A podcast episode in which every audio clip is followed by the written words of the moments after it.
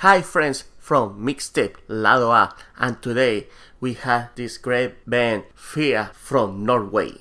Hi, how are you doing today? Good. Good. How, are you? I'm doing great. Um, actually, super good. I'm doing. Hey, I actually said there was another interview earlier, and I was like, I'm super good, but nobody heard it. But I'm glad you you got it. yeah, uh, I was listening to the song today in the morning, going to work. Yeah, uh, and give you the adbit. I love the adbit of the song. Mm-hmm. Like the first line is like, uh, "Hey, I'm doing good," and like about no fuck it up. So tell me a little more about how this song started. Uh, like how is the the vibes? How was to produce this song? I like it a lot. Thank you. I think we boom, boom, boom, boom, boom. I think yeah. I had made a demo with that riff in it, but it didn't sound like it turned out. But I, I think I brought that riff to the rehearsal room, and then we started playing it, and it was so fun. And then oh, a lot like it all happened very fast. Suddenly, the bass player Andreas he had a very cool bass line for the chorus, and then we kind of made up the whole song quite quickly. Yeah, then there was like the the.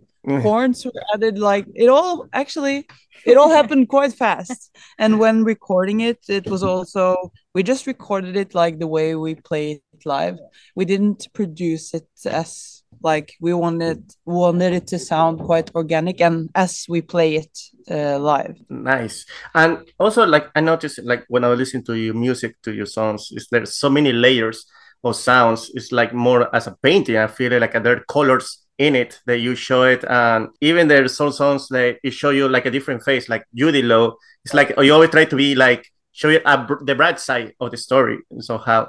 Uh, yeah thank you for saying that about the the layers. I think we are very like yeah layers and making like a color on or like on the sound of it even that you show like for example like one of one of your old songs like like judy low is, is a song is about like uh this person that everybody wants it but it's not the person that you you prefer to be you you want to yeah. be that this the other kind yeah. of person but it's also like uh it's also at least for super good there's an irony to it like the whole uh, lyric is just everything is kind of ironic yeah.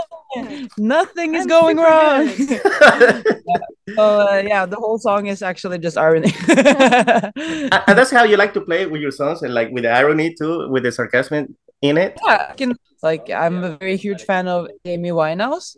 Okay. And she is also like uh, she uses a lot of like humor and like humor and mm. jokes kind of in the in the songs, and I I like that a lot. So I I like aspire to do that too. Cool. Uh, how that when you come in with well now we know that super good. It came with the beat first, and then with the lyrics usually that's how your the process of the songs uh, coming with the beat first uh yeah i think uh we think the drum beat often comes in early like we work from the drum beat and the a bass line and then like adding some chords and then either i will make a new lyric to it or some i have a lot of lyrics just uh, laying around like uh, in the mac MacBook, the notes.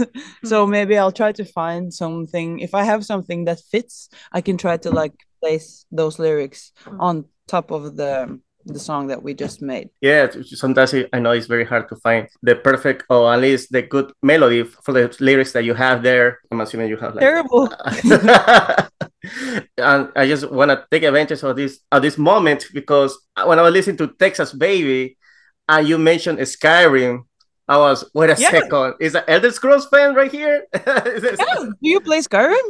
Yeah, I did play Oblivion, Skyrim. I can't wait for, for the next one. That is, well, I mean, hopefully coming soon. But yes, I love all yeah, the.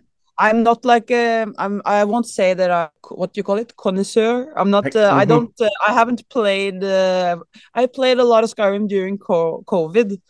Okay. but probably um bigger fan of the game than I am. But I I really uh, enjoyed playing it like a lot during COVID. So yeah, it is. Uh, it is Elder Scrolls. yes, I was like, wow, and I love that when you mentioned about picking flowers in Skyrim. It's like yeah, because you know in Skyrim, I my favorite thing in Skyrim is to pick the different like plants and make yes. potions with the plant. Yeah. So that's what I. That's actually the only thing I. I do pretty much in Skyrim is like walking around the mountain, picking those different, like the cool uh, plants and flowers and uh, cooking up potions. That's uh, my favorite thing to do. Nice. Probably that was your first achievement in the game. Oh yeah, yeah, for sure. And I always I try to be like that. Uh, what what's it called when you're a person working with the potions? Alchemist. Yeah. Alchemist. Yeah. I'm always that. I want to be that uh, character. You know. When you create this song, Texas Baby, I uh, mentioned about California Sun. It's, it's like you you're talking about this road trip that you had when you were going to Texas, and it's like you mixing all this reality with all this fantasy at the same time. How hard it was to like make it fit fantasy with the reality in the song? Uh, I think it was uh, this song was particularly hard to find the words for because I knew the melody and the song was done, but uh, we were like, "Damn, what's the song gonna be about?" Like, yeah, and that uh, dee, dee, dee, dee, has to be something very like uh, that people remember. And we were kidding with Texas Baby. It wasn't supposed to be. It was just like a joke ah. because uh. we were going to Texas, Texas uh, but uh, we were like, no, you can't, you can't call a song that. and uh, but after a while, it was like, that's the only thing that feels right now is actually calling the song Texas Baby.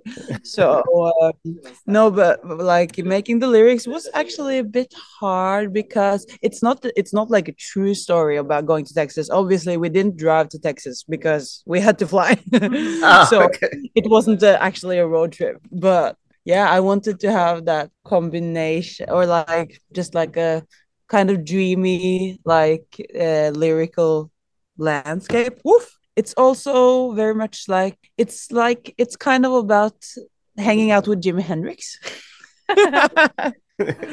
That's also a part of the song. So yeah, it's inspired by many things. Hmm.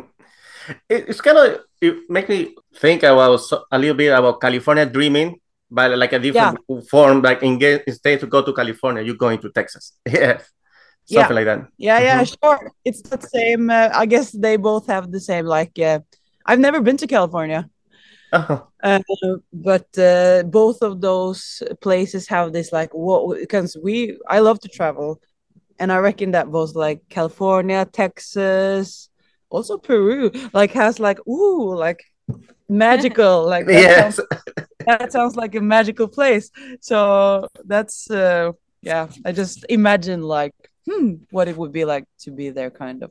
Maybe Peru, baby, or Lima, Lima, baby. Lima, baby, yeah, second part. Maybe that's the next song. Uh, there's coming a new uh, music video for any other new songs. Uh, we were actually planning to make one. while we're on this cabin in the. Yeah, it's a beautiful place. We're in like a summer house. Yeah. Oh my god, that's beautiful. We're planning yeah. to make one here today, but. Uh, yeah, we are supposed yeah. to make make a video while we're here. Yeah. So hopefully we can do that. Mm. But there will be another video yeah. like for another because we're releasing another single also uh, before the record. So yeah. there will be one more video, I think. Yeah. At least. Any plan to go to South America? Oh, we uh, really want to. We want to. Oh. We are saying that like 2024, yeah. it's happening. we're just gonna we're just gonna put it out there. Yeah. It's happening, and it just has to happen. Yes, yeah. we really, really want to come there. So it would be awesome. So if you know somebody who can book us, like a festival or a venue, let me call right now. Call yeah. right now. Call, call all your festival friends.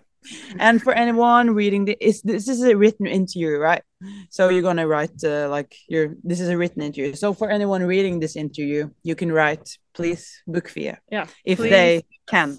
I'm from Peru, but actually I live in US in New Jersey. Oh, you do? All right. yeah, okay. yeah, yeah, yeah, So yeah, but the the we ones you know, in, we can well. also yeah. we want to come to US too, of course. Yeah. Yeah, definitely. Uh, I would like to see and maybe play some games. Not Rocket League, definitely no Rocket League. I'm very bad in Rocket like League. Rocket. I'm so like bad. It. I try. I'm just bad at it. it's really hard. Thea, also the guitarist in the band, is uh, like amongst the best uh, players in Norway yeah. in Rocket oh, League. Ooh, yeah, no, they're gonna beat my ass so bad. yeah, he's uh, he's hardcore. Yeah, nice. Uh, you have some few words for your Peruvian fans. That I know that you have it because I I talk to people and they say, "Wow, like yeah, you have your yeah. little niche there." yeah, that's so cool. I want to say thank you for listening Yeah. to us, and uh, mm, I love you. love we you. Wanna meet you. We want to meet you. We really, really want to come and Yeah. play for you. So let's just all pray that it happens. thank you so much for your time and thank you for giving us a little more uh, to know about your project and the songs that you given to us is is really amazing. Uh, I love the vibe and I can't wait to listen to more more of you. Fun. Thanks. It's so nice to meet you. Hope to play Skyrim again like, Yeah. with you one day. yeah. Elders Online. There's a Elder Scrolls Online. Oh, maybe we must like uh, connect. Uh, but the thing is, I don't have a Xbox, so I have to uh, like buy some uh, gear, and then we play.